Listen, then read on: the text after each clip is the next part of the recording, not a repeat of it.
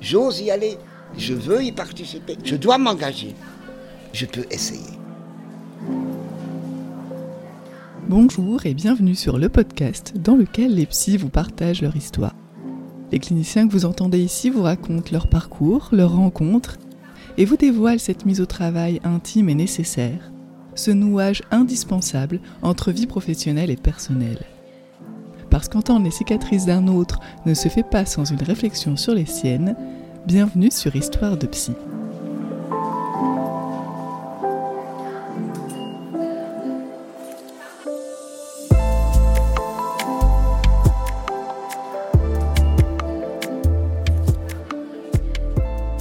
Il faut y aller. Il faut oser y aller. On pourrait se poser la question, oui, mais où? Cette question, c'est celle qui s'impose inévitablement à vous lorsque vous vous rendez à la Borde, cette clinique psychiatrique si particulière fondée par le psychiatre et psychanalyste Jean Houry en 1953. Fonctionnant à partir et autour de la psychothérapie institutionnelle, il s'agit d'y prendre soin des pensionnaires à partir du quotidien et du vivre avec. La Borde, c'est cet endroit où la rencontre est encore possible, quelle que soit la différence à laquelle vous faites face. À ce Qu'est-ce que je fous là s'impose donc à vous lorsque vous y allez, la rencontre avec Marc Ledoux peut apporter un début de sens. Intervenant à la Borde depuis 1984 et faisant des allers-retours entre la clinique et son pays, la Belgique, il nous évoque non seulement son arrivée à la clinique, sa rencontre avec Jean Houry, mais également ce que signifie encore y travailler aujourd'hui. Loin de faire uniquement en fonction de la réglementation, c'est faire avec son cœur, comme il le dit. C'est y aller pour partager ce qui se passe, c'est rencontrer. Marc Ledoux nous raconte donc comment il continue à la borde, même depuis la mort de Jean Houry en 2014, et comment le quotidien continue également, en dépit des difficultés et des pertes.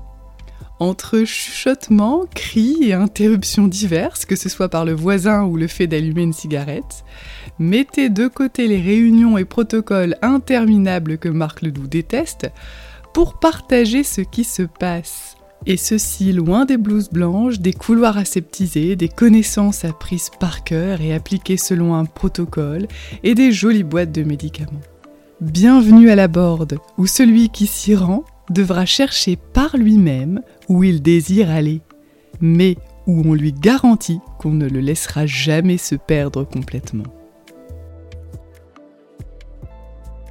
Bonjour Marc Ledoux. Oui, Marc Ledoux. Ça commence. Enchanté de, de te rencontrer.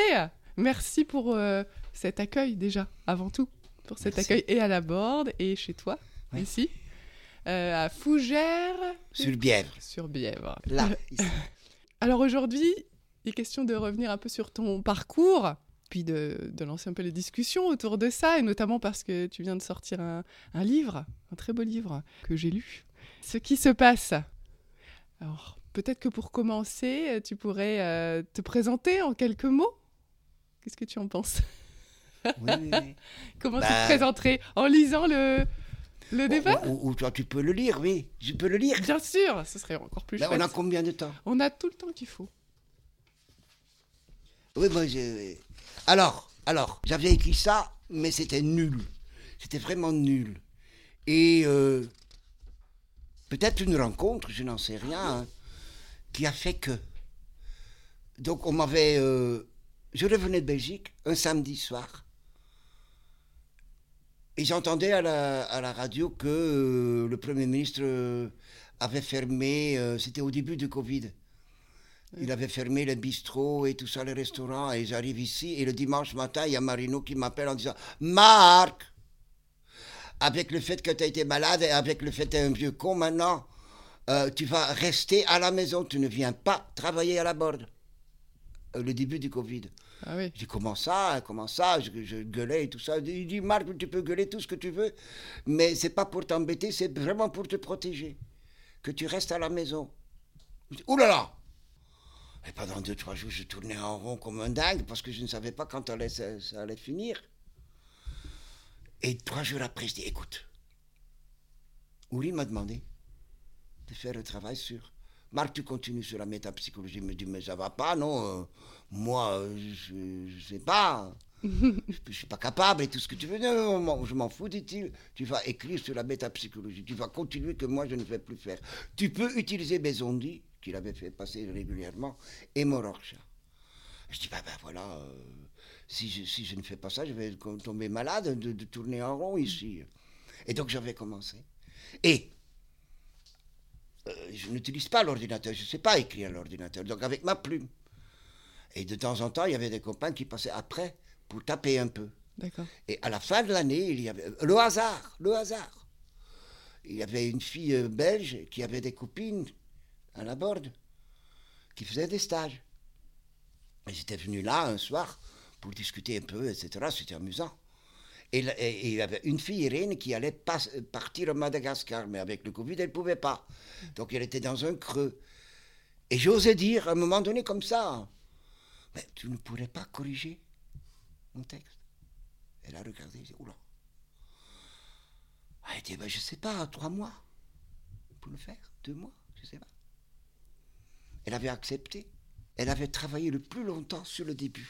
D'accord. C'était nul. Elle dit, écoute, si c'est tout ça comme ça, je ne pourrais pas. Mais elle a commencé, et à fur et à mesure, mon français était un peu mieux. Et donc, à la fin, elle avait beaucoup moins de travail à faire. D'accord. C'était ça. Pourquoi venir à la borde Donc, elle avait travaillé longtemps sur ce petit texte. C'est une vraie question. Pourquoi tu ne viendrais pas à la borde? C'était la première fois que le docteur Uri me parlait. Pourquoi tu ne viendrais pas à la borde? Presque avec les mêmes mots. C'est vrai. Oui qu'à la veille de sa mort, c'était deux jours avant sa mort, il y avait la réunion de médecins. Et euh, par sa fille, il avait dit, écoute, moi je ne peux plus bouger, je suis à la maison, je ne suis pas dans mon bureau. Vous pouvez venir euh, à, la maison. C'était vraiment pour dire au revoir. Et donc il me dit ce soir-là, il me dit, Marc, tu te rappelles quand je t'avais dit qu'il fallait venir? Donc il faisait une sorte de, que je ne sais pas comment dire, une reprise de notre histoire ensemble. C'est drôle. Ma thèse, que j'avais fait à l'époque à, mm. Leuven, en flamand, à la recherche du reste, portait sur les malades. J'avais travaillé, euh, j'avais une bourse de CNRS, et euh, j'avais travaillé un an dans l'hôpital pour faire ma thèse. D'accord. Portait sur les malades qui excluent se retrouvaient intégrés dans une catégorie de reste. Donc il y avait l'inclusion et l'exclusion, et on avait inclus les exclus, un peu dans la, dans la logique de Agamben, mm-hmm. Devenant alors inatteignable. Passionné par ces malades, c'est vrai, encore. Hein. Encore, encore, hein. encore, encore. C'est pour rien, mais les gens qui sont le plus, euh, les plus touchés, euh, qui sont là depuis longtemps, euh, ben, ils me passionnent. C'est drôle, hein. Passionné par ces malades, nous avons formé en Belgique avec d'autres un groupe de psychothérapie institutionnelle afin de trouver ensemble des abris. On continue notre petit groupe euh, en Belgique sur la, psychothérapie institutionnelle. Euh, tous les deux mois, euh, on a un groupe qui, qui, qui, qui, qui essaie de trouver un petit peu de repères comment on va travailler. Il y a un club, il y a des, des, des réunions d'interclub, des activités d'interclub et tout ça, ça marche. Ça marche. J'avais rencontré Uri quelques années auparavant, je l'ai dit hier soir auparavant lors d'un congrès à Milan où, accompagné de Maldinet, je ne les avais jamais vus ensemble, il présentait son travail au sein de la clinique. Donc c'était à Milan, une salle Léonard euh, da Vinci, je crois. Et donc il y avait Uri, il y avait Maldinet, et il y avait euh, des gens des ateliers qui venaient là au congrès. Ils avaient présenté les ateliers. Oh, je disais, wow, c'est superbe suspendu à ces paroles, c'est vrai, ah bah des deux, de Madinet et d'Ouri, j'avais crié dans la grande salle comment c'est possible, comment c'est possible, que ça existe encore? Jean-Louis avait alors demandé qui était l'auteur de ce cri et j'avais répondu moi, moi, moi. Tu te rappelles hier soir Plus tard, il me dira, plus tard, beaucoup plus tard, encore un mois, un mois. Mais j'avais retenu le ton. Comment est-ce possible qu'il y avait des ateliers comme ça qui fonctionnaient tout ça? Cet événement fut pour moi une rencontre avec l'impossible. Comment est-il possible de me trouver à Milan à l'encontre de l'impossible? J'étais tellement content le soir. Il y avait un concert à la salle Giuseppe Verdi, à côté du Scala. Et, c'était avec qui? Avec Abado et Maurizio Polini. Deux qui étaient, quand ils étaient petits, ils avaient commencé leurs études de, conservatoire de musique, l'école de musique et le conservatoire à Milan. Et quand ils étaient très connus, ils étaient partis partout dans le monde.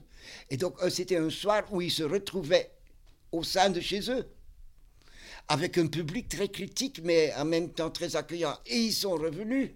Alors là, maintenant, vous allez prouver. Hein. Ils avaient joué le deuxième concerto de Beethoven et de Brahms pour piano. Superbe. Moi, j'étais fou. Un après-midi avec Madine et les ateliers, et le soir, ce concert. Et après, avec des copains, j'avais bu. Ouais, c'était superbe. Comment le traverser? L'impossible. Et passer. Y a-t-il du trans possible J'en suis resté là. Jusqu'à Sérésie, en 77. De Zondi, donc euh, avec Zondi. Une décade autour et avec Zondi. Dix jours ensemble. Avec Ori, Madinet, Roland Kuhn, Van Reet, euh, que je raconté hier soir, Ortig, Jacques Scott, etc. Uri se souvenait du ton du mois et me demanda de le rejoindre à la borde. Moi, euh, j'avais ma bourse du CNRS et j'avais fait ma thèse et on m'avait demandé alors là maintenant tu peux venir quand même à la fac? Oh, un bureau, faire des cours, des réunions à ne pas finir. Non, c'est pas pour moi. C'est pas pour moi des réunions à ne pas finir. Non, non, non. Le discourir, comme on dirait dans le triade, hein, euh, dire, discourir, parler. Je dis le discourir, c'est pas pour moi. Je vais m'énerver. Je veux pas rendre les gens malheureux, mais c'est moi parce que moi je suis malheureux là-dedans. Ah bah ils avaient dit alors, bah, essaye de, de trouver un. je, dis, bah, je peux peut-être proposer quelque chose. J'aime bien faire les cours, j'aime bien faire les mémoires et tout ça, et de travailler euh, ailleurs, en psychiatrie. Et Scott me dit, vas-y, vas-y, fais comme moi, qui suis allé partout. Euh, avec sa bourse, il était à Zurich, etc. Il était partout. Après, il a continué à aller partout. Fais des va-et-vient. On lui dit, oui, fais des allées-venues. Fais des haltes à la borde et en Belgique et fabrique des trucs chez vous dans le groupe de psychothérapie institutionnelle, à la fac, etc. Ces passages deviennent-ils possibles du fait de continuer à traverser ce qui nous arrive? Ouais, je vais, je vais essayer. Mhm. J'ose y aller. Oser, donc comme verbe pathique, c'est euh, Je veux y participer. J'ose y aller. Je veux y participer. Je dois. C'est des verbes pathiques. Hein. Je dois m'engager je peux essayer. Ce sera mon parti pris. Et depuis 84, je fais des va-et-vient entre la Borde et mon pays, la Belgique. Et chaque année avec Uri, le 31 décembre, donc il est mort au mois de mars. Mhm.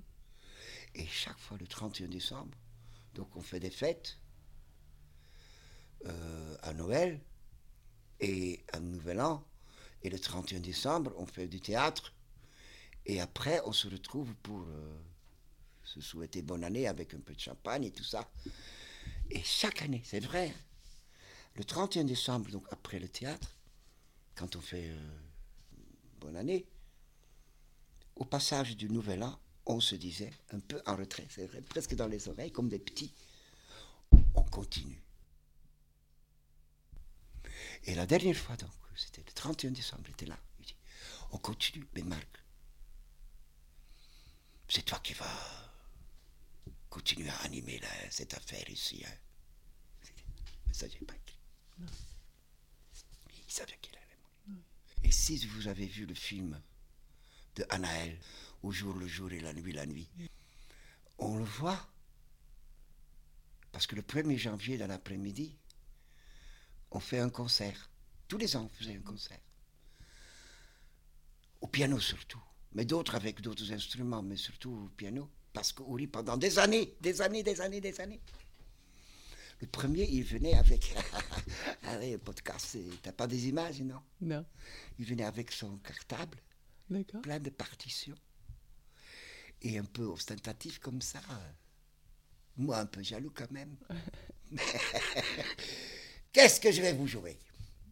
Le concerto italien de Bach, une sonate de Beethoven, euh, de Eric Satie, euh, voilà, et on faisait le, le- le- le panorama. Il jouait très bien piano hein, à un moment donné.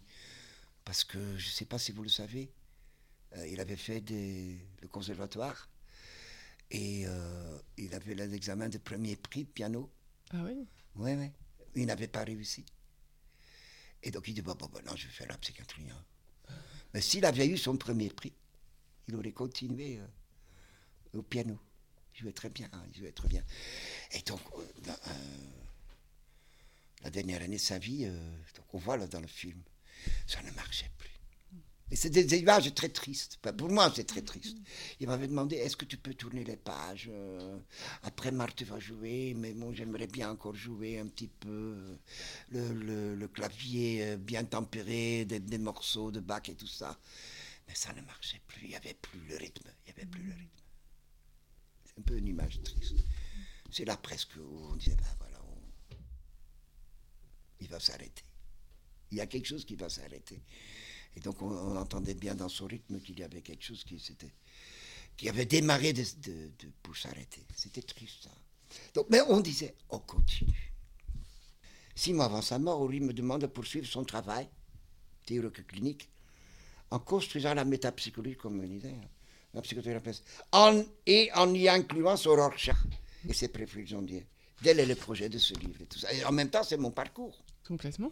Donc maintenant, au début, pendant 15 ans, je vais aller-retour. Une semaine à la Borde et une semaine en Belgique. Après, c'était 15 jours et maintenant, c'est 3 semaines ici et une semaine en Belgique. Et alors, Et comment donc, ça s'est passé Ça continue. hein? Comment ça s'est passé la première fois que tu es arrivé à la Borde? La première rencontre Le premier jour je suis venu en deux fois. J'avais ma bourse, donc je ne voulais pas rester complètement à l'université. Et bien, je ne savais pas encore comment combiner. Et donc, on m'avait donné une bourse, le CNRS, un an pour voyager. Et comme j'étais un, euh, complètement un cas moins paie moins, c'est-à-dire qui s'adapte et qui veut, ouais, qui s'adapte et qui veut faire un petit peu de, de cocorico, je ne sais pas comment vous allez traduire ça, cocorico. J'étais parti dans les hauts lieux de la psychiatrie. J'étais, euh, parti chez Bethlehem, à Chicago, deux mois, euh, à Tavistock, euh, chez Maud Manoni, mais les, les hauts lieux, quoi, le cocorico, quoi. Et à la Borde. Et à la Borde, j'étais resté trois mois. Mais je ne savais pas si j'allais rester ou pas. Donc là, j'étais très en retrait. M'asseoir. Mais ça m'allait bien. hein. Mm. M'asseoir. Euh, je, je- je logeais chez Claude et Michel. Donc je repartais un petit peu l'après-midi, je revenais. Et petit à petit, la première fois, mais, mais je disais, mais, mais je ne peux pas vraiment aller avec les malades, je repars et je ne sais pas si je vais revenir, c'est pas très respectueux pour les gens. Si je vais m'investir en, en complètement et hop, disparaître, je ne savais pas. Et après, quand j'ai décidé de rester, alors là, ça- là c'était mon arrivée. Jacques était venu avec moi, un copain, et je suis arrivé, je dis, écoute, j'aimerais bien arriver au moment où le personnel part, le soir, après 5 heures. Le truc administratif. Oui. Parce qu'à ce moment-là, peut-être, peut-être que je peux vraiment arriver. Et que les gens euh, vont m'accueillir directement dans, la, dans là où ils en sont. Et c'était ça. J'arrivais au grand, au grand salon, là, où vous étiez hier, Oui. un peu vide, pas évident. Dans la salle à manger, un peu vide, des gens qui mangeaient là. On voit des images un peu dans la moindre des choses, quelqu'un Oui. qui est isolé là, isolé là, à table, et table. Et je suis arrivé là, et j'étais un peu perdu. Pris par la poussière. parce que c'était encore sale à la bordeuse à cette époque-là. hein. Il y avait Félix encore, donc euh, il s'en- foutait un petit peu de, de l'état des lieux et tout ça. Ils étaient là-dedans. Et le deuxième jour, où il me dit Alors, c'était comment ton arrivée? Je dis Ben, c'est- très dur, c'est très dur. On est confronté avec d'être seul. J'étais un peu angoissé. hein. Bah, il dit alors, t'es bien arrivé, hein, tu peux commencer maintenant, comment, comment tu te sens vraiment et exprime-le. Il y avait encore des réunions de 18 heures. C'est-à-dire, 18 heures, les gens, euh, par choix, hein, euh, venaient ensemble dans le bureau d'Ori pour discuter de ce qui s'était passé dans la journée au niveau clinique. Et moi, je commençais déjà à hurler. hein. Dès le début. Mais vous faites quoi ici? Mais vous ne bougez pas? Vous avez des bonnes paroles, mais je ne vois personne dans la journée. Et ça a continué comme ça. Donc je suis arrivé comme ça. Et avant-hier, on me disait, ou, ou- oui, quelques jours, il y a quelques jours, il disait, toute la réglementation, toute l'administration, toute la politique de- d'embauche, par exemple, etc., etc., pour correspondre à la fois au rendement, au management et tout ça. Les gens s'y adaptent. Les nouveaux embauchés, les, les infirmiers tout ça, et tout ça, poum, poum, poum. euh, c'est- C'est presque devenu euh, quelque chose d'évident qu'il y a dans l'infirmerie euh, un, ordinateur et que voilà les médicaments, il faut suivre sur l'ordinateur. Il faut préparer les plateaux de médicaments à l'intérieur de l'infirmerie et pas avec les gens. Quelqu'un me dit, mais Marc, tu sais, hein, maintenant, Bernard est mort il n'y a pas longtemps. Il était plus vieux que moi, au niveau de l'âge. T'es le, t'es le plus âgé. T'es seul, t'es le seul qui, qui, qui a connu autre chose. Les autres n'ont pas connu. Transmettre, c'est pas facile. Non. C'est pas facile. Il y en a qui l'acceptent, qui voient qu'il y a que c'est que c'est que c'est avec mes tripes, que c'est pas pour les emmerder, que c'est avec mes tripes quand je prends le plateau des médicaments et que je vais les mettre là où on prend le jus d'orange et que les gens qu'ils peuvent décider de les prendre ou pas prendre. Il y a très peu de, de, de- de problèmes. Mais avec les gens qui sont un peu coincés, obsessionnels, ben ça va poser des problèmes parce que c'est pas avec leur cœur qu'ils le donnent. C'est presque imposé de faire le travail de, de réglementation, on connaît. Mais je suis presque le seul. Mais ils acceptent, hein. Ils acceptent. Et Delphine dit, ben, excuse-moi, Marc, mais, mais, mais, mais, un jour, tu n'y seras plus. Et alors, qu'est-ce qu'on va faire? Donc, elle dit, oui, tu ne peux que, que continuer comme ça de transmettre avec tes tripes presque, et des gestes sur les plateaux de médicaments, euh, etc., etc., d'être avec les malades, de, de t'asseoir dans le grand salon, rien comme hier soir, rien. Et en même temps, on fait un atelier, et hop, hop, hop, hop. Mais les gens ne connaissent plus ça.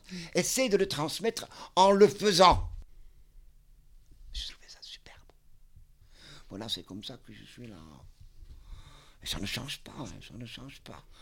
Euh, les infirmiers, comme statut, ils respectent leur statut. C'est-à-dire, ben, on fait les médicaments, on, on fait les piqûres, etc. Mais, s'occuper d'une chambre,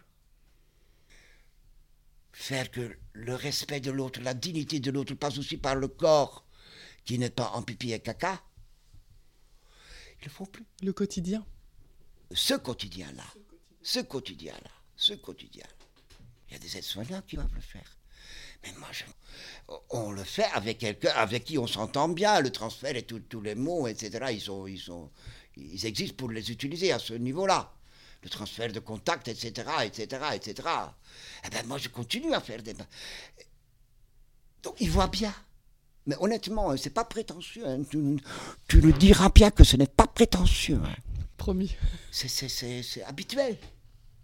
C'est- C'est c'est comme dans la vie.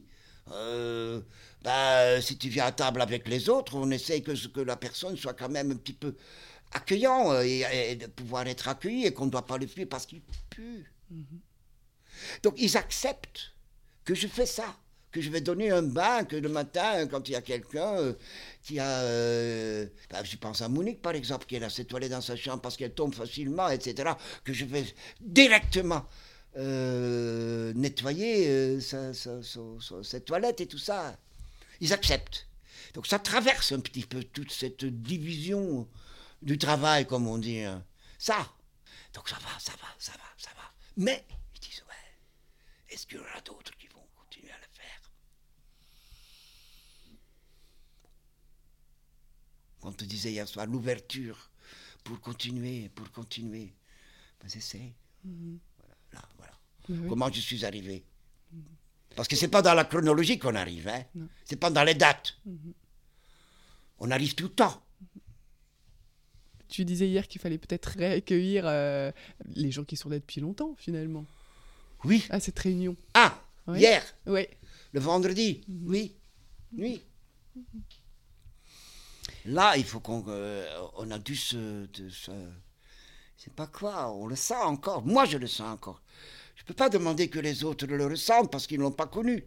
Ils n'ont pas connu Uri. Pour moi, c'était quelqu'un. Ouais. euh, pas simplement important parce que c'était Uri, mais c'était aussi, au fur et à mesure des années, c'était devenu quelque chose de très, très personnel, notre relation. On, on s'aimait beaucoup, on s'engueulait beaucoup, etc., etc. Et donc, la réunion d'accueil, c'était lui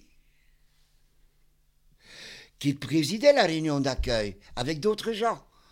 Et avec sa finesse de, de, de, de, de faire circuler la parole, etc., etc., etc. Et donc on sent encore après des, des années euh, l'improvisation qu'on fait pour faire une réunion d'accueil. Mais moi, avec, avec ma névrose, j'ai toujours, j'ai toujours une référence à la manière dont ça se passait avec lui. Donc c'est pas facile, c'est pas facile, c'est pas facile. C'est vrai. Et au fur et à mesure que ça se dégrade, de- euh, ça fait que euh, cette douleur qui n'est plus là pour moi hein, personnellement, ça vient. Et donc ça m'a aidé. Ouais. Les gens disent que qu'est-ce que je fous là, c'est un hommage à Uri, mais c'est pareil. C'est pareil. Il y a encore toujours cette discussion avec ces textes, et pour dire, voilà, lui, il a essayé de, de- de créer des concepts, etc. etc. Non, c'est toujours un peu pareil, c'est toujours un peu pareil. C'est vrai, c'est vrai. Et avant ta rencontre avec Uri, Oui, euh, comment tu pensais la psychiatrie? Écoute, je- quand j'ai fait ma thèse sur, à la recherche du reste, Oui. euh, je ne parlais pas français, mais j'avais la prétention déjà de le lire. De lire lui. Tu en avais entendu parler euh, dans la lecture.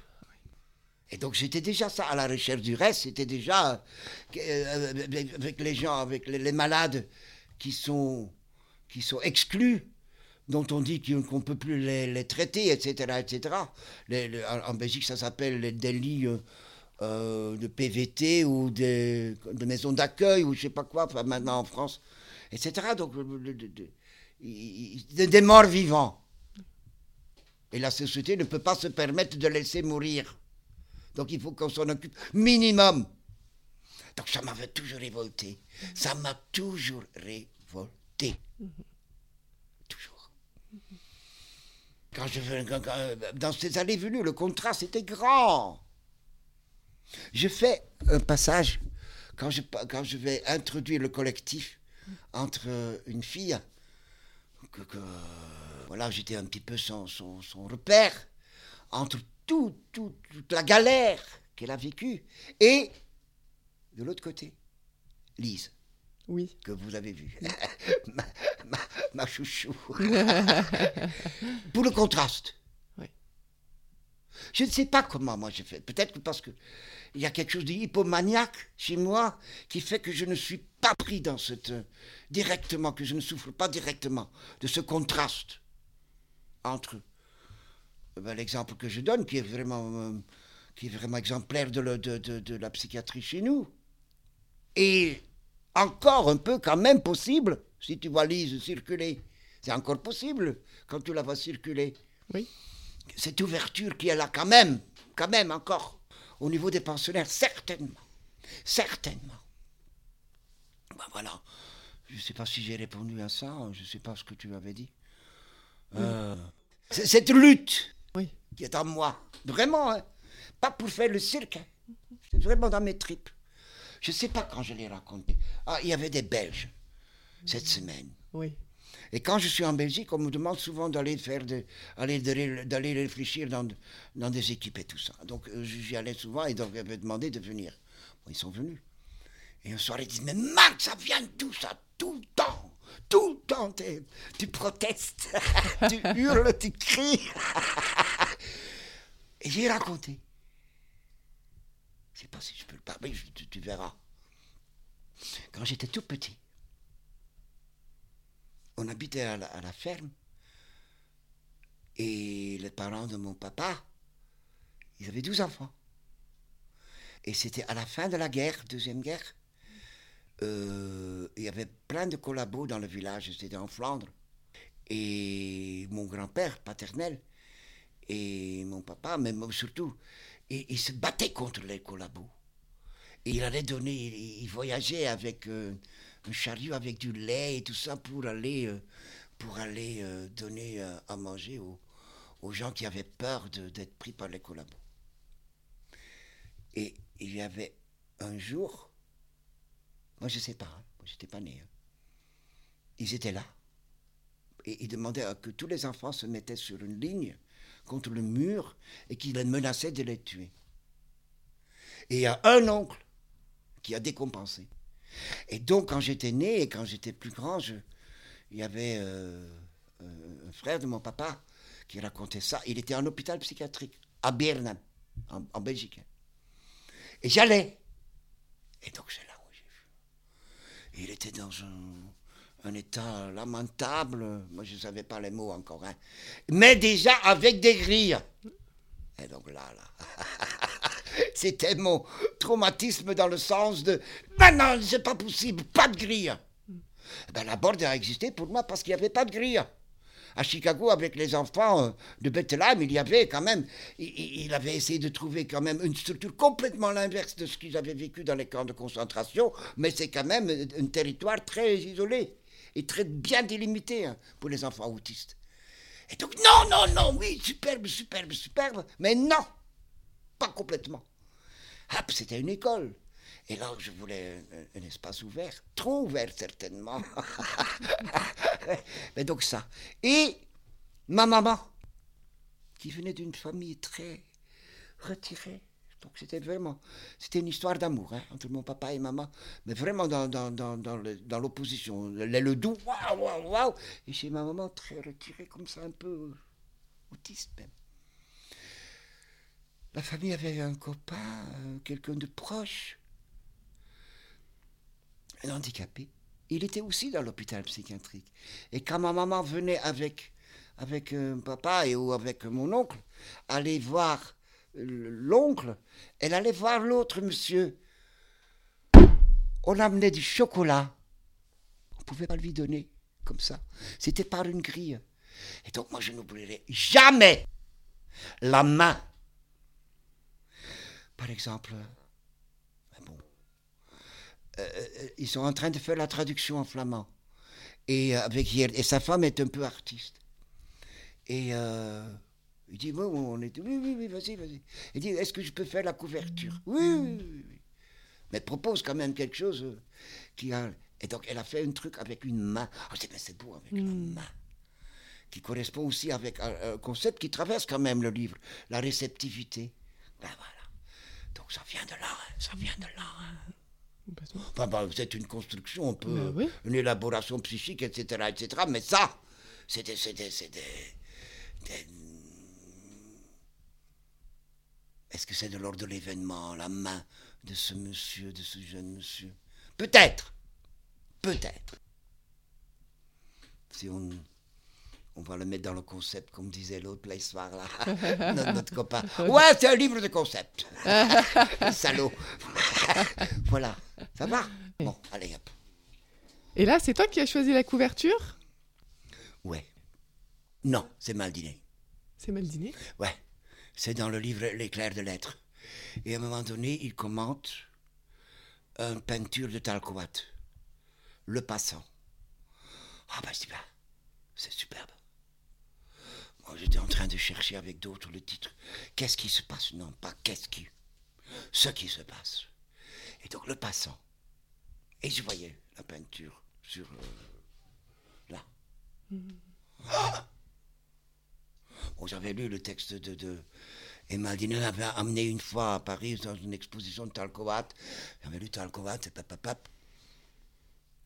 Bob m'avait envoyé un, un vieux, très beau, un très beau, un, un vieux film, euh, un extrait d'un film où on voit Talcova dans son atelier qui se promène dans, dans la nature, aussi bien en Bretagne, euh, dans le sable et dans le vent, avec les sous-bois, ou que dans le sud avec les rochers, que dans le sud de Paris et tout ça. C'est vrai. Mais c'était une peinture. Attends, c'est quoi cette histoire? De 57 ou quelque chose comme ça. Il y a eu une exposition dans la maison parentale de Talcovat, en Quimperlé, en Bretagne. Et ça brûlé. Premier étage, là où il y avait l'exposition, avec cette peinture, brûlée. Donc il n'y en a plus. Donc des clichés, etc. Mais la peinture n'existe plus. Et donc là, j'avais pris ça là. Et après, euh, j'ai dû téléphoner ou je ne sais pas où, euh, chercher, parce que Milon ne cherchait pas. pour les droits. Pour les droits? Ouais, pour les droits. Et donc j'avais trouvé euh, euh, une mairie en Bretagne qui avait une fondation Talcovat. Et après, Milon s'en est occupé euh, pour l'avoir. Pour l'avoir. Ouais, ouais. Mais j'étais C'est chouette, ouais. J'étais content. J'étais un peu malheureux parce que moi, moi je voulais. Pater Sophie, il avait édité dans la revue, dans, dans la collection Crisis. Mais il y avait encore Richir. Et Richir ne voulait pas la Pater Sophie. Il dit c'est pas assez philosophique. Et Milon a dit écoute, hein, je le fais.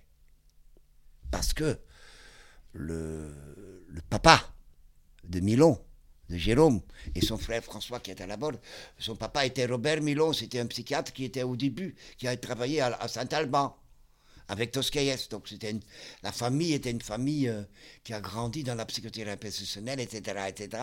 Et moi, je n'osais pas demander. Je n'osais pas demander si euh, Milon voulait éditer la pâte Sophie. Et moi, j'aimais bien cet éditeur. Milon, la, collection Crisis, c'est de très beaux livres. Et euh, comme, ils- comme ils disent les gens, c'est des livres pointus. c'est vrai, on dit ça pointu. Oui. Des livres pointus, eh ben, moi j'aimais bien, mais je n'osais pas le demander. Et avait demandé pour Pâte Sophie.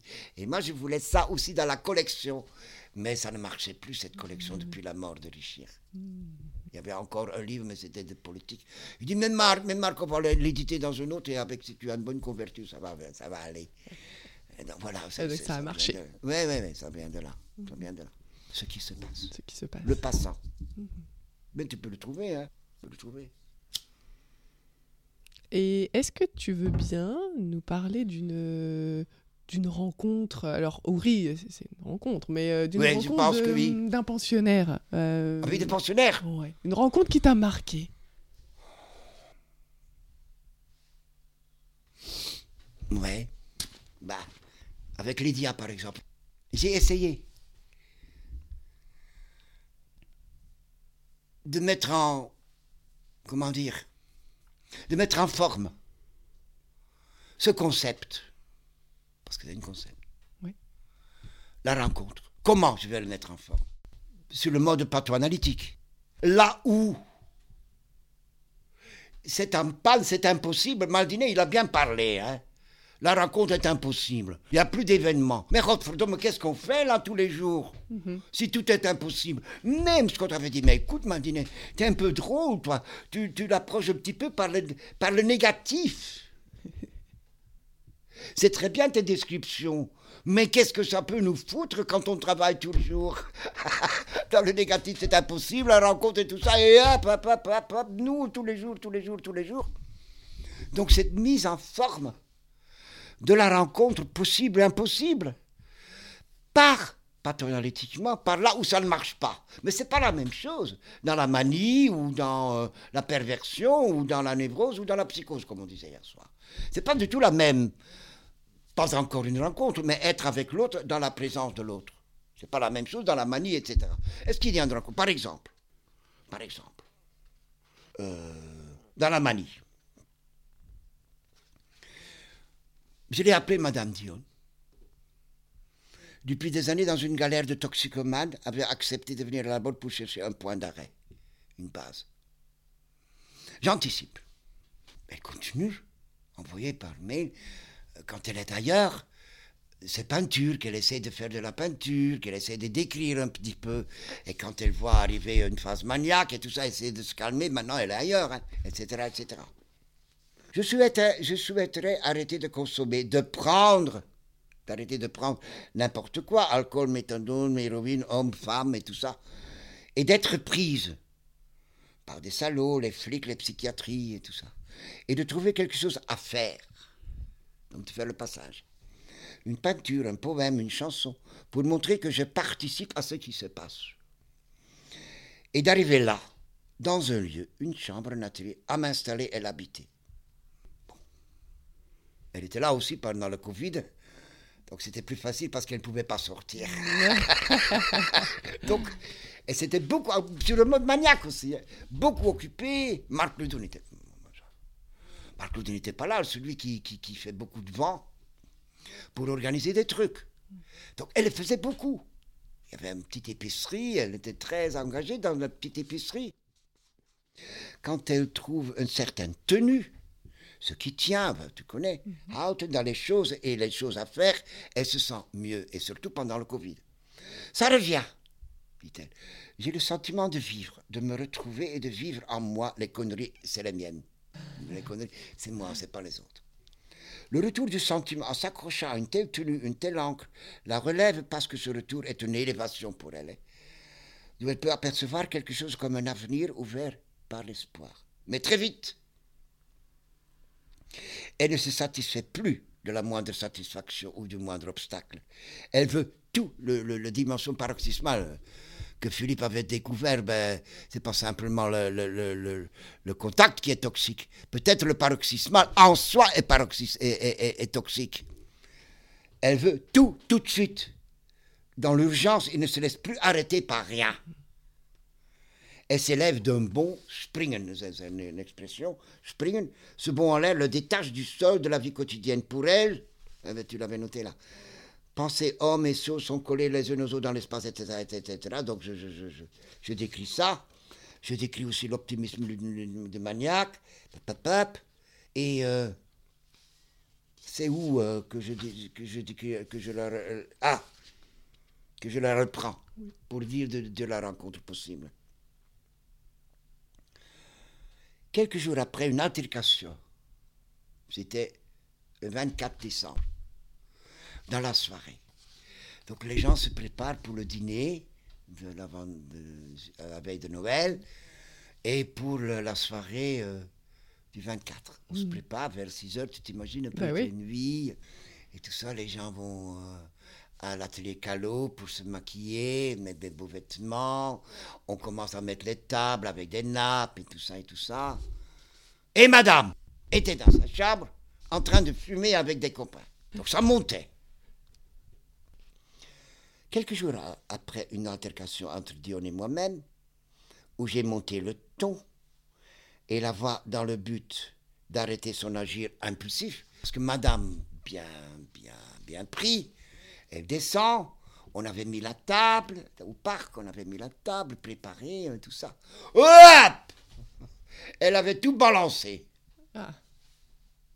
Tout était cassé les assiettes et tout, elle commençait à hurler dans tous les sens. Elle allait dans, le, dans la calo où les gens étaient là. Elle prenait le truc pour les cheveux. Euh, pour la laque. Les cheveux. Eh? ah, le sèche-cheveux Ouais. Elle, le jetait par la fenêtre et tout ça. C'est quoi ça, les bourgeois, les capitalistes qui vont fêter le 24 décembre? Et on va bien manger. Si vous avez, si vous partagez le galère avec moi, il n'y a pas de question. Et l'année dernière, j'étais sous le pont le 24 et dans une voiture avec un, copain toxico. Donc, où j'ai monté le ton et la voix dans le but d'arrêter son agir impulsif, son psychiatre nous avait, quelques jours après, Philippe, nous avait invité à un entretien à trois. Moi, son psy et elle. Et elle. En voici un extrait dans lequel il a été question de pardon. Je peux donner cet exemple pour la rencontre.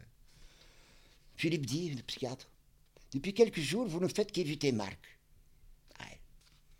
le rendre responsable de ce qui s'est passé, donc le, le 24. Et en plus vouloir partir le plus vite possible. Donc elle voulait partir après. Car même la borde est insupportable.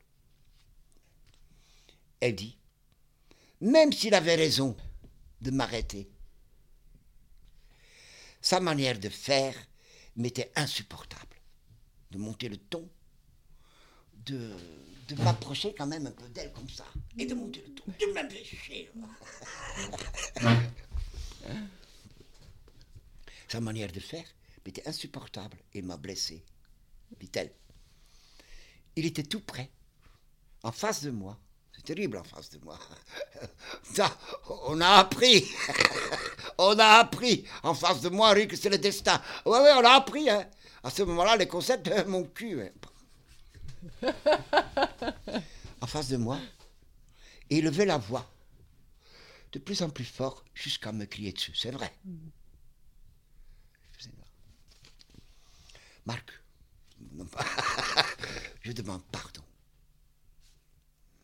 Même si ma voix est naturellement forte, je n'ai pas ressenti, je n'ai pas ressenti que cette montée de voix pouvait avoir cet impact de te voir blessé.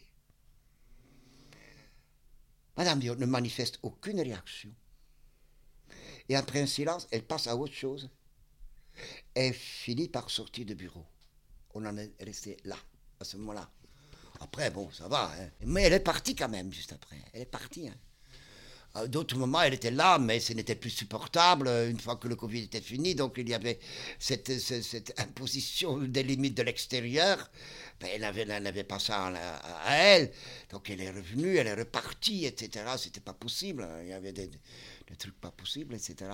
Et là, il n'y a, pas, y a pas longtemps, Philippe avait dit, écoute, qu'elle revienne un petit peu quand même, ouais, qu'elle revienne. On se dit, moi, je suis content qu'elle revienne, oui. Et ben, on s'est retrouvés, on s'est retrouvés. Et maintenant, elle m'appelle en disant, ouais, ouais, elle est repartie chez sa maman, un peu chez un autre copain, mais encore, c'est toujours la même chose, c'est très ondien. Hein. Plus jamais on retombe sur les mêmes. Mm. c'est très ondien, c'est très ondien. Le destin et le choix, il n'y a rien à faire. Hein.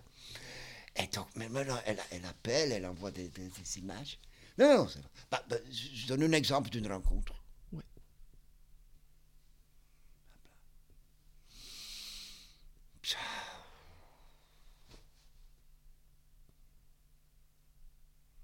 Je ne sais pas comment dire, je ne sais pas comment dire.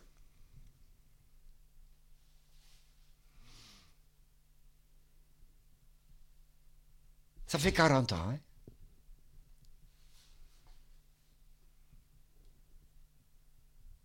j'essaie de vivre avec, simplement. Tout bêtement, simplement. Ils acceptent. À fur et à mesure. Ils acceptent. Ils disent hier à la... Il dit, oh Marc, quand tu pars en Belgique, il n'y a pas de Ritz. Il n'y a pas un repas. Hmm. Ils ne font pas. Ah, le matin, ça traîne. Et quand tu l'arrêtes, ils acceptent. Pas mon. Ce style d'être. Et moi, je suis bien là-dedans. Absolument bien. C'est pas aller au boulot, c'est aller vivre avec eux. Avec. Je fais attention et tout ça, et tout ça, hein. Pas toujours, hein. pas toujours. J'ai une tendance à toucher les gens, donc, mais ils me le disent, Margaret. Je sais pas, je sais pas définir autrement la rencontre. Comme ça, c'est des petits bouts, etc., etc. D'en, vivre avec. Donc à partir de là, tu peux sortir des, des moments ou des moments pas des événements, des moments particuliers ou singuliers avec tel ou tel, mais ce n'est pas très important si on n'a pas cette, base commune de la manière d'être là-bas. Ouais, c'est ça. Je ne sais pas le dire autrement. Hein? Bruno, un exemple. Bruno. Je l'appelle. c'est bête, hein? Mon frère de lait.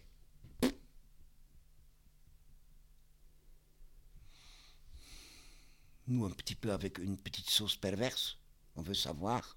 C'est quoi ça? Ou euh, quand on est névrosé, on veut comprendre. Ça veut dire quoi ça? Frère de lait Mais les- nos gens, ils s'en foutent. C'est là, frère de lait. Ils ne vous posent pas la question pourquoi tu appelles ça comme ça? Ils ressentent. Ils ressentent, c'est quelque chose de pas nocif. Et quand, voilà, à un moment donné, il y a quelqu'un qui dit Mais c'est mignon, ça vient d'où? Bruno, c'est un grand catatonique. Vraiment, c'est une maladie catatonique forte. Vietnamien d'origine. Et, il y a des années, euh, deux ou trois, et moi, on était arrivé à le sortir pour aller à Paris avec nous. Il y a un frère qui habite à Paris. Ses parents étaient morts. Pour la vente des masques et des statuettes. Parce qu'on a une association La Bord d'Ivoire. Oui.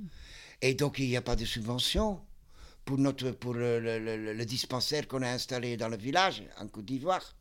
Donc, le seul truc qu'on avait euh, quand on faisait des voyages euh, tous les ans, nous, euh, le personnel ou je sais pas quoi, et avec des malades. Moi, j'ai faisais des voyages en Afrique avec, quand on là avec les, pensionnaires. Et donc, on revenait avec des masques et des statuettes pour les vendre aux enchères et avoir des sous pour leur envoyer euh, des médicaments, euh, de payer des, euh, des voyages des gens de là-bas qui viennent en formation à la borde et tout ça, qui puissent s'occuper des gens une fois qu'ils retournent dans le village. Et donc, c'était une sortie à Paris, un peu avant Noël, une sortie à Paris, euh, tout près de la. dans le nord, port de la Chapelle, un bistrot, pour une vente de, masques. Bruno était avec moi. Bruno s'ennuyait en attendant la vente. Il dit On va se promener. Oui, on se promène ensemble. Et on arrive dans un petit euh, truc, petit restaurant euh, vietnamien et un petit magasin à côté. Je dis, ah, tu veux quelque chose? De ton pays là Ouais. Quoi? Du noix de coco. Du lait de noix de coco. Sur le trottoir. Donc, je dis, mais t'es mon frère de lait, toi. Comme ça, mon frère de lait. Il n'y a pas longtemps. Je dis, mais c'était à nouveau très catatonique et tout ça, compliqué. Il mangeait peu, il sortait pas, il mangeait peu quand je l'amenais à Maurice. Il mangeait peu et il était tout le temps, il- presque, mais physiologiquement, pas du tout, hein, mais catatonique. Incontinent, il était tout le temps, hein, euh, comment dire, avec l'urine dans son pantalon et tout. Je dis, oh. Est-ce que, est-ce que, est-ce qu'on va euh, au restaurant, Bruno, nous deux Ouais. Je dis, bah toi, quand tu manges bien, tu manges, tu n'arrêtes pas de manger parce que tu dois nourrir tout ton continent. Il est au courant, hein, il va à la télé écouter les infos, hein. Il est au courant. Ben, le catatonique, il est au courant. Ouais. De- de- où? Ah bah je veux manger des nems. Ah bah oui, je comprends. Mais je dis, mais moi, je vais pas à Paris, hein, mon coco. Je vais pas aller au boulevard Saint-Michel avec toi un dimanche, aller-retour pour manger des nems. hein. Euh, Il y en a à Blois. Hein. C'est vrai, il y en a. J'ai dit oui, tu le sais très bien. D'accord. Dimanche. J'arrive. Non, non. Bougez pas. Tu là Oui, oui, on y va. Bougez pas, bougez pas. Elle était complètement mouillée. Je dis, mais tu acceptes que qu'on va changer ou une douche, je sais pas quoi? Oui, oui. Bougez pas, bougez pas, bougez pas. Moi, j'en avais marre d'attendre. J'avais plus la patience. Je dis, écoute, Bruno, je vais pas mentir. T'es mon frère de lait. On est des amis, hein. Donc c'est plus la peine que je mens. Je voulais mentir en disant, écoute, si euh, le, restaurant ferme à deux heures, il faut qu'on y aille. Je dis, je n'en sais rien. Mais je voulais te mentir. Mais je dis, écoute, moi j'en ai marre d'attendre. Pour partir. Oui, mais dis, mais le pipi là, c'est pas le mien. Ou je dis, écoute, on- on- je- tu, tu vas, tu vas me faire réfléchir maintenant, qu'est-ce que c'est la psychose et tout ça. Je dis, non, non, je n'ai rien à foutre de, la- de ta psychose. J'ai j'ai plus la patience pour attendre pour aller au, au, au restaurant. Je vais chercher un, une assiette Et tu sais très bien que ça me fait chier. Mais on va manger ensemble dans ta chambre alors. On va transformer ta chambre où tu ne bouges pas en fonction restaurant. et on va manger ensemble. Me mais ça me fait chier. Donc, un exemple d'une rencontre. Oh, Maldinet, t'as raison ou pas? La rencontre est impossible. Non, c'en est une. C'en est une. Comme dans la vie, non? Comme dans la vie, non? Souvent, c'est, vous étiez là? C'est une interview pour. Euh, c'est un peu narcissique hein, quand même, c'est toujours autour de moi, là. Hein, une interview comme ça, c'est chiant quand même. Hier, euh, à la réunion d'accueil, quand on a préparé. Je suis sensible. Hein. Le 1er novembre, quand vous avez entendu qu'on allait faire quelque chose de amélioré, ou je sais pas quoi, des nappes avec des petites fleurs. Et, faire attention le premier. C'est un jour férié aussi. Hein, mais... Mm. m'avait dit, hein, Marc, tu viens ici pour la boîte de Zondi et pour animer les fêtes. Donc le 31 décembre, le 1er janvier, le concert, Pâques. Tu fais que, voilà, tu essaies d'être là pour que ce soit bien agréable.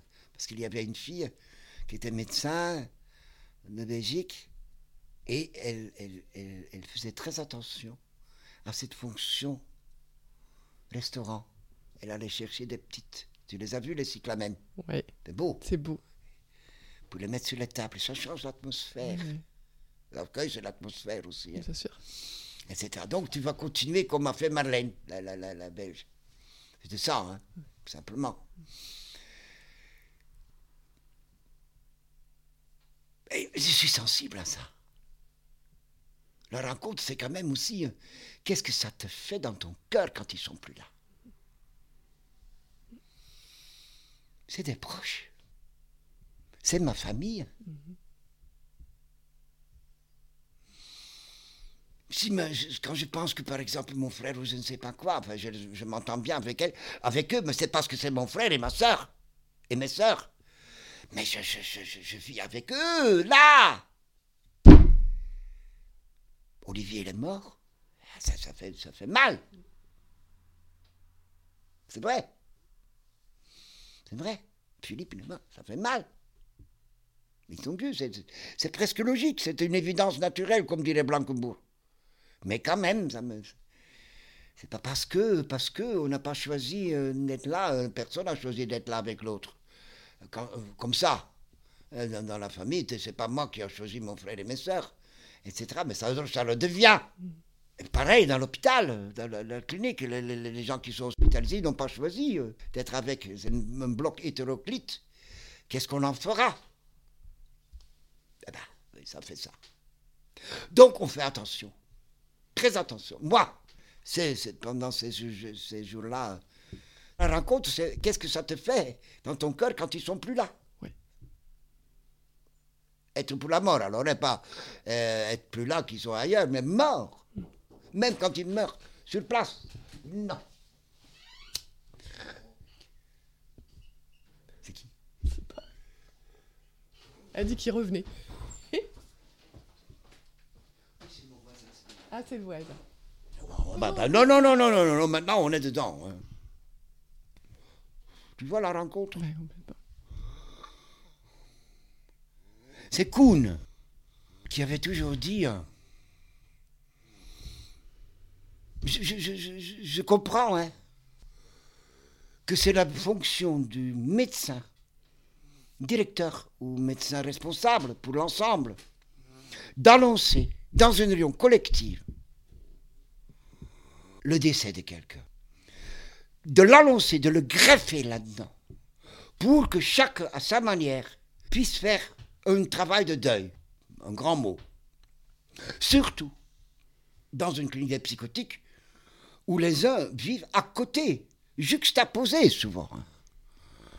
On ne voit pas qui est l'autre au moment où ils disparaissent. Surtout, c'est même pas trop analytique. Hein.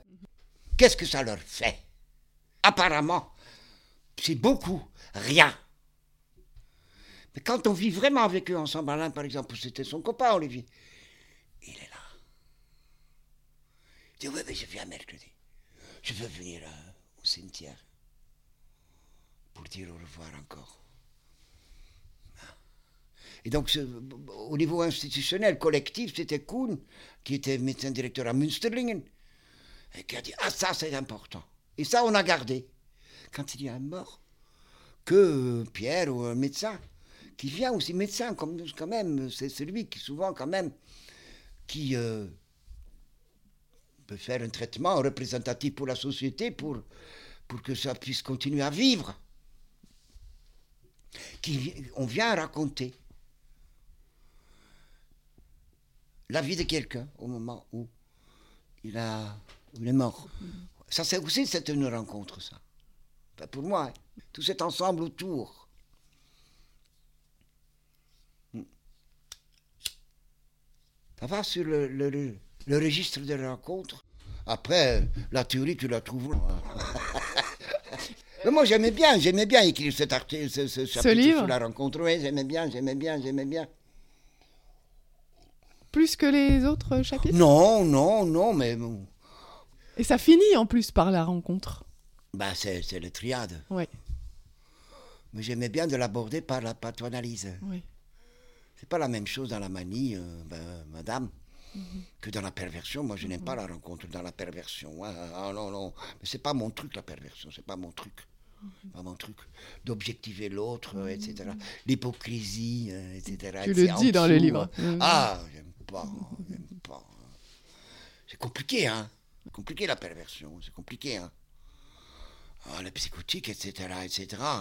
Pour essayer de, de- de colmater un petit peu cette déchirure, ils utilisent des défenses perverses. Ah, c'est compliqué, hein. Quand on vit ensemble, hein, moi je ne peux pas les rencontrer, moi je m'en vais. hein. Ah, ça me fait, ça m'irrite, ça me fait en colère. Mais non, non, je dois me retenir. Mais quand il y a, on vit ensemble, hein. et les gens tout le temps, hein. ils observent. Ils observent. Et tout d'un coup, paf Leur faille de l'autre. Ils vont dedans. hein. Les, vrais malades, les, vrais schizophrènes. hein. Paf Pour se colmater de leur propre déchirure, aller montrer la faille chez l'autre. Ah ben, c'est- c'est horrible. hein. Moi, moi, pour moi, c'est horrible. Pour quelqu'un d'autre, c'est presque amusant. Ben, pas moi, moi, je ne supporte pas. Pour moi, ça touche à l'insupportable. Ces défenses perverses. Donc la rencontre est aussi à ce niveau-là. Est-ce que c'est une rencontre? Selon le concept, non. C'est l'encontre. Mais bon, c'est- ça, ça, ça, ça, ça leur occupe beaucoup. hein. Et c'est une manière d'être avec eux. et entre eux, ils supportent ça. Donc j'ai bien aimé ce chapitre pour essayer Oui. de montrer ça, quoi. Oui. Surtout que tu parles des changements qu'il y a au niveau de l'arrivée de l'administratif, etc., de Ah, mais plus ça, en plus massif. Et je me dis, est-ce qu'il y a encore possibilité de rencontre quand il y a tout ça euh, au niveau euh, administratif, etc. Moi, j'aime bien comment Antoine, il, il, il traite, ou il s'approche, Mm. et qu'il essaie d'intégrer. D'articuler les deux. C'est pas un ennemi. Il intègre. Oui. C'est pas un ennemi, c'est pas une obsession. euh.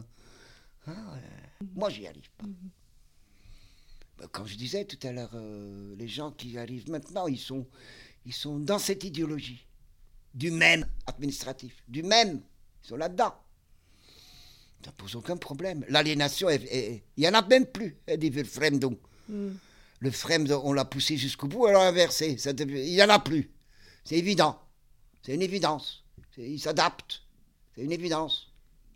Sauf quand se tombe sur leur tête, par exemple, les deux filles qui doivent repartir parce qu'elles elles voulaient le CDI, mais les philosophes, elles travaillent extrêmement bien. Et mais je peux pas, on ne peut pas le, le- le reprocher au management. Ah Oui, mais bon, ça ne correspond pas aux critères, donc on peut pas, être- on peut pas être subventionné pour cette fille et tout ça. Comment faire? On, en aimerait bien, mais on peut pas la garder. Et tout le monde dit quand je disais non, non, non, non, non, tu ne pars pas. C'est facile en même temps. Donc c'est c'est c'est c'est pas c'est pas intégré. Mhm. Quand tu disais oui, j'ai intégré ça dans sa fonction. Mhm. Comment circuler, comment faire avec le personnel et tout ça. Que... Nous on arrive. Moi j'en arrive pas. Non, non, non. Mais c'est Et, et- et- et non, c'est c'est vraiment un, un- même pas un clivage, parce que ce travail, c'est un contraste. Euh, Il n'y a pas de pont. Il n'y a pas de pont. On ne fait plus. À l'époque, Uri disait, il y a deux réunions importantes. C'est la réunion avec les cuisiniers Oui. et c'est la réunion avec, les, ad- avec l'administration. Et l'établissement a pris sa main, a mis sa main sur l'administration. Et c'est difficile à le travailler. Par exemple, euh, le 15 août, c'est un jour férié. La fête. Mais c'est aussi un jour depuis la tradition du théâtre. Le bureau administratif, c'est un jour férié. Il tombe sous le truc du règlement ses congés. Ah oui. S'ils veulent venir participer, même venir simplement regarder le théâtre ou participer, c'est sur leur euh, congé. Tu vois, à l'époque, c'était pas possible. Donc on essaie de travailler ça, qu'ils puissent venir et que ça compte dans leur travail. C'est compliqué. C'est la réglementation comme ailleurs. Comme ailleurs. Euh, Il m'a mis en retraite. Pas aussi longtemps. J'avais de la chance. Je je te dis, Marc, tu ne dois pas te plaindre, tu as 75 ans, euh, on t'a gardé 10 ans de plus. Hein. Et l'association des médecins disent, mais non, Marc, tu ne peux pas partir comme ça. On- euh, tu, tu auras une somme de, de, de, de, retraite et on va... euh, Cumuler on, on va, oui, on va te donner une somme qui, qui correspond à ce que tu avais. Donc je reste. Un retraité qui travaille. C'est pas ça, au niveau administratif, je dis. Donc, comme ailleurs, hein, une sortie euh, avec 15 personnes à Chaumont et faire un peu de bateau, trois jours. Parce qu'il voulait aller quand même de Chaumont jusqu'à Amboise. Pas possible. Un. Ouais. Mais les deux autres, ils ne peuvent pas parce qu'on n'a pas assez de monde dans la clinique, etc. Donc non. Sauf si les retraités viennent avec. Donc on l'a fait. Ah bah oui. On l'a fait. Tu vois Donc il faut, il faut qu'on travaille. Il y a un cuisinier qui me. Jeudi matin, un cuisinier. Marc, tu ne peux pas t'occuper de ce monsieur-là parce qu'il se permet trop de liberté dans la cuisine. Je dis quoi ça, trop de liberté dans la cuisine? Je dis, je ne veux pas entendre. Il faut qu'on fasse une réunion avec les cuisiniers quand même. Parce que ceux qui vont décider après, c'est. Il ne vient plus dans la cuisine. C'est l'âme de la borde. Que les gens puissent travailler dans la cuisine. Et ça va très vite, hein. Ça va très très vite. Et donc, ils n'ont pas repris les réunions des cuisiniers depuis la mort. Mais moi, je dis, écoute, on va faire une, une constellation avec les cuisiniers. hein. C'est bon. hein. Ouais, dit l'autre, ouais, c'est c'est Marc encore, il va, nous, euh, il va nous sortir des vieilles conneries de l'époque. J'ai dit, ça veut dire quoi ça? Bah. Les vieilles conneries. Que tu ne seras pas le représentant des cuisiniers, chef des cuisiniers pour aller, euh, pour aller chez Marino faire le lèche-cul. tu vas nettoyer un peu. Là. Ouais. Mais tu comprends? Bah oui. Ah ouais, bah, c'est ça, là, c'est ça la board aussi. Enfin, la board, je veux dire, la psychothérapie institutionnelle, c'est ça, hein. l'institution, travailler l'institution. C'est une, institution, la cuisine. Ça peut devenir très vite un établissement même. hein. Il y mettait beaucoup d'importance à la cuisine. J'en parlais souvent. Deux réunions, avec les cuisiniers, avec l'administration. Oui. Mais dans l'histoire, c'est, chargé l'administration. C'était Félix qui faisait la- l'administration. Donc, Et comment ça se passait? L'administration, c'était l'échec. Ah ouais. Pour aller là, là, là, là, là, là. Ouais. Ah ouais. Et plusieurs fois dans ton livre, tu, tu dis que Ouri, il, euh, il parlait pas forcément de boîte à outils, mais de boîte à blanc. Moi, je l'ai appelé ça comme ça. ouais. Ouais. Oui. Avec quoi, le rocha. Boîte Les à blanc. blancs, les blancs dans le rocha. Les blancs dans le rocha. Ce mouvement, les kinesthésies et tout ça, ouais. C'est Les chouette, boîtes à ça. blanc, ouais. Les boîtes à blanc. Pas les boîtes noires. Ouais. non, les boîtes à blanc de, de rocha. Mmh. C'est pour ça que je l'avais utilisé. Mais, oh, mais, mais le concept boîte à outils, c'est le concept de Wittgenstein que Uri a repris. D'accord. Ouais. Le boîte à blanc, c'est Rorschach, c'est pas moi. hein, Mmh, le boîte à blanc. C'est un petit peu jeu, je pensais que c'était créatif, mais non. Ah, non, non, non, non, non, non, non. Le boîte à blanc, oui, c'était ça. Il aimait bien le Rorschach. Oui, il aimait bien le Rorschach. ouais. Ah Ouais, ouais. c'est vrai, c'est plus créatif que le zombie. Hein. Ah Ouais, bah c'est autre chose, c'est une autre autre logique, chose. mais c'est une logique artistique, très artistique quand même, Rorschach. Toi aussi, tu aimes bien le Rorschach Oui, mais je ne le connais pas bien. Kinabre connaît très bien le Rorschach. Ouais, il connaît bien, vraiment, vraiment. Aussi une lecture phénoménologique, psychanalytique un peu moins peut-être, mais phénoménologique. Et, et la- l'administration de Rorschach, hein, eux, il connaît bien. ouais. Moi, je connais moins bien quand même. Ouais, ouais. Tu utilises plutôt le, le test du zombie? Hmm. Oui, moi, oui. Ouais.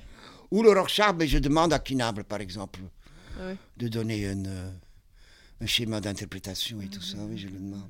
J'avais demandé pour, pour euh, Uri, par exemple, ou d'autres d'autres gens. Ouais. non. Voilà. Comment, comment on conclut? Il n'y a pas de conclusion. Non Il n'y en a pas. Je ne sais pas ce que ça veut dire le mot conclusion. Comment l'introduire, peut-être. Ouais. Tu sais, quand euh, je l'ai écrit hein, sur Hegel, son introduction de la phénoménologie de l'esprit, il a écrit ça comme introduction, mais c'est presque l'ensemble. Donc c'est pas une conclusion. Son introduction est presque le- une scène, une- pas une conclusion, mais un mot de la fin de tout son développement de l'esprit. Et il a écrit comme introduction. On peut dire la même chose. La conclusion, ce serait comment introduire d'être là. Comment l'introduire Ouais. Ouais. Ouais. La conclusion, c'est l'introduction. Donc on continue, comme il disait hier. Et, euh, oui, c'est toujours euh, introduire Ouais. à la fin d'une réunion. On introduit l'autre. Euh, ouais. oui, merci. La conclusion chez nous, c'était toujours à suivre. Une réunion, les normopathes, c'est pas un reproche, hein. Mais il n'y a jamais de conclusion d'une réunion. On ne sait jamais quand on en sort, qu'est-ce qu'on va faire. À suivre. À suivre. Et donc on reste là dans, dans cette ouverture, mais sans repère. C'est un concept difficile, l'ouverture, l'ouvert de, de. C'est très, Mm. c'est très compliqué, il, il le décrit bien. hein. Mais c'est compliqué. Et si tu travailles là, la conclusion, c'est à suivre. À suivre. Ah ouais, donc on n'a pas de repère. On n'a pas. C'était très drôle. euh, euh, les Belges qui étaient là, les cinq, ça fait des années qu'ils travaillent là-dedans, dans l'hôpital. Ça fait des années qu'ils sont un peu pris par la psychothérapie sociale dans, dans, dans des trucs petits. Hein. Mais la psychiatre, ça fait un an qu'elle est là. Mais donc, elle était bien. C'était elle qui avait poussé de venir. Et, et c'est risqué d'être là avec nous, dans, dans, dans la vie quotidienne. Un jour, hein, un jour. Ouais. Mais elle dit, je veux aller là. C'est où? Je dis, bah, cherche. Mais on te garantit que tu ne vas pas te perdre complètement. Hmm. Il y aura toujours quelqu'un, ah, si tu oses, mais tu peux, quand on l'a présenté. Tu peux le demander. Ils n'ont pas l'habitude. hein, euh, C'est vite fait, hein, le pli est, fait- est- est très vite euh, fait. hein. Donc elle avait essayé de, de- de déplier un peu, hein, à la Deleuze, là, dans le livre sur le pli. Magnifique, sur le pli. Donc la conclusion, ce serait, euh, l'introduction, ce serait, euh, on va plier avec des ciseaux. Ce livre sur le baroque de Deleuze sur le pli, en commentant le Moira de, de, de, de Heidegger. tout ça, blablabla. Mais j'aime bien, hein, j'aime bien, j'aime bien, hein, j'aime bien les concepts. Amen. C'est bon.